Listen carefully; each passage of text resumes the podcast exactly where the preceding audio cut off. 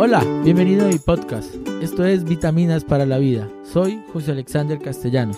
En el episodio pasado empezamos a hablar de las vitaminas para el orden. Hoy vamos a continuar hablando de este tema. Hoy vamos a reflexionar que el cambio y el orden en nuestra vida empieza por cada uno de nosotros. Las siguientes palabras fueron escritas en la tumba de un obispo anglicano hacia el año 1100. Cuando era joven y libre, mi imaginación no tenía límites. Soñaba con querer cambiar el mundo. Al volverme más viejo y sabio, descubrí que el mundo no cambiaría. Entonces acorté un poco mis objetivos y decidí cambiar solo mi país, pero también parecía inamovible. Al ingresar en mis años de ocaso, en el último intento desesperado me propuse cambiar solo a mi familia, a mis allegados, pero por desgracia ya no me quedaba ninguno. Y ahora que estoy en mi lecho de muerte, de pronto me doy cuenta que si hubiera cambiado primero a mí mismo con el ejemplo, quizás habría cambiado a mi familia y que quizás con su inspiración y estímulo habría hecho un bien a mi ciudad,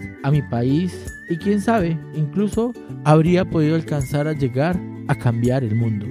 Nuestra invitación de hoy es a que pienses en tus actitudes y comportamientos. Muchas veces queremos cambiar muchas cosas en nuestra vida, amigos, personas, momentos, situaciones que nos rodean, pero el verdadero cambio inicia por cada uno de nosotros. Si tú cambias, con tu ejemplo podrás motivar a otras personas a cambiar. Y poco a poco ese virus se va a empezar a hacer contagioso. Y cuando te des cuenta, habrás cambiado la sociedad. Y por qué no, habrás logrado cambiar el mundo. Esto es Vitaminas para la Vida. Te invitamos a que te suscribas a nuestro canal de podcast, que compartas nuestras historias. Nos vemos en un próximo episodio.